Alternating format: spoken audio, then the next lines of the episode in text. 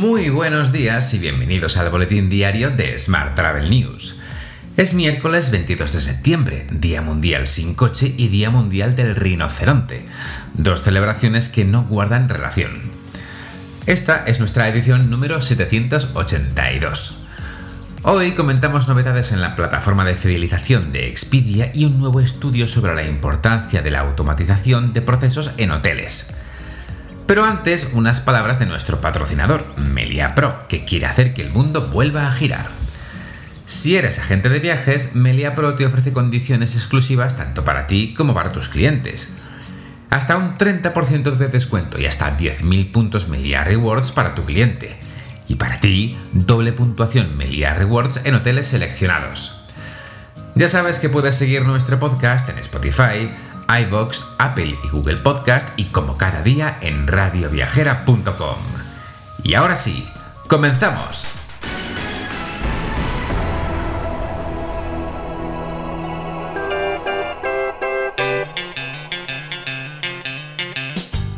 La Unión Europea abre sus fronteras a turistas de terceros países que estén vacunados. La medida es para estados que inoculen fármacos que también cuentan con el visto bueno de la Agencia Europea del Medicamento, como es el caso de Estados Unidos o Reino Unido. Mientras, la recuperación del empleo en turismo se consolida en agosto con 91.000 afiliados más. Agosto cierra con 2.366.000 trabajadores dados de alta en la seguridad social en el sector turístico, lo que supone un 12,3% del total.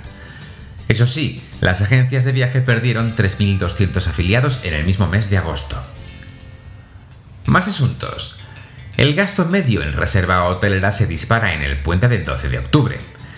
La cesta media en alojamiento para los fines de semana del próximo mes se sitúa en 361 euros y se incrementa un 120% hasta los 804 euros según datos de la firma eBooking para el puente del 12 de octubre.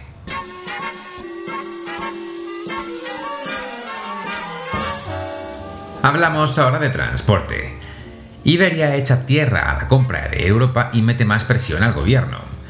La compañía, propiedad de IAG, ve cómo avanza el análisis de competencia en Bruselas sin que se defina la posibilidad de reconducir la operación. Cambiamos de asunto.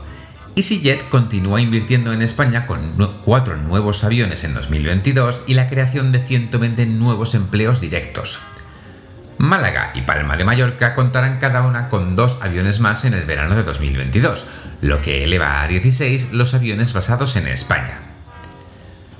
En otro orden de asuntos, Airbus proyecta un helicóptero eléctrico para movilidad urbana que podría estar certificado en 2025. El consejero delegado de Airbus Helicopters, Bruno Iben, ha señalado que la intención de la compañía es crear un mercado totalmente nuevo, Dicho mercado integraría de manera sostenible la movilidad aérea urbana en las ciudades respetando el medio ambiente y a la población.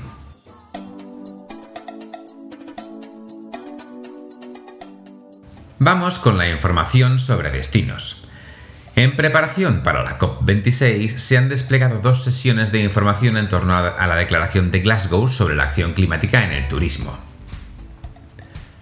La declaración, redactada de forma colaborativa por un grupo de destacadas organizaciones, es un llamamiento urgente a, todos los agentes interesados para que se comprometan en una década con la acción climática en el turismo. Los signatarios de este documento se comprometen a actuar ahora y a acelerar la acción climática para reducir las emisiones globales del turismo al menos a la mitad en la próxima década. Además, quieren alcanzar un valor cero tan pronto como sea posible antes de 2050. Más temas. Compromís y Unidas Podemos proyectan implantar una tasa turística en la comunidad valenciana. Mientras, el sector acoge con indignación la propuesta conjunta de los dos socios de la Generalitat, a la espera de que los socialistas se posicionen. Por su parte, el vicepresidente de la Junta de Andalucía y consejero de Turismo, Juan Marín, ha tachado este martes de muy desafortunadas las declaraciones de este lunes de la ministra de Turismo, Reyes Maroto, sobre el volcán que ha entrado en erupción en la isla de La Palma.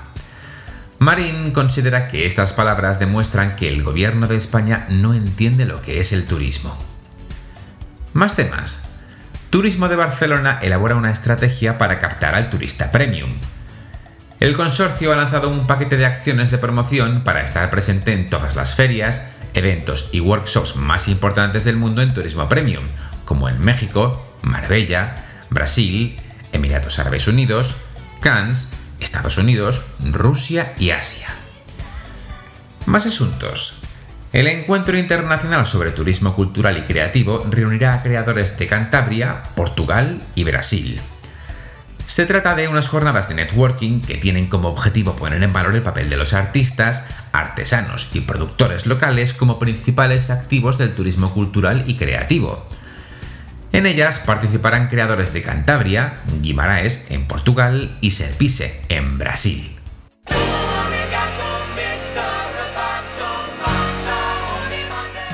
Y hablamos ahora de tecnología. El ITH ha realizado un estudio de viabilidad de implantación de robótica en ciertos procesos operativos de los hoteles. Según su informe, que puedes descargar desde nuestra web, el 94,7% de los hoteles encuestados considera que la eficiencia de los procesos aumentaría considerablemente si se automatizaran. Los hoteleros valoran muy favorablemente la capacidad que la robótica ofrece en la obtención de datos, la automatización de procesos, la reducción de tiempos de operación o la reducción de costes. Más asuntos. El Hotel 55 Santo Tomás acoge hoy Hotel Tech Summit Menorca 2021, la segunda edición de este evento que nació con el objetivo de convertirse en una cita de referencia en tecnología y turismo en la isla de Menorca. Esta segunda edición contará con más expertos de la industria turística y tecnológica, con el propósito de ayudar a hoteleros a facilitar y acelerar la recuperación de sus alojamientos gracias a la tecnología.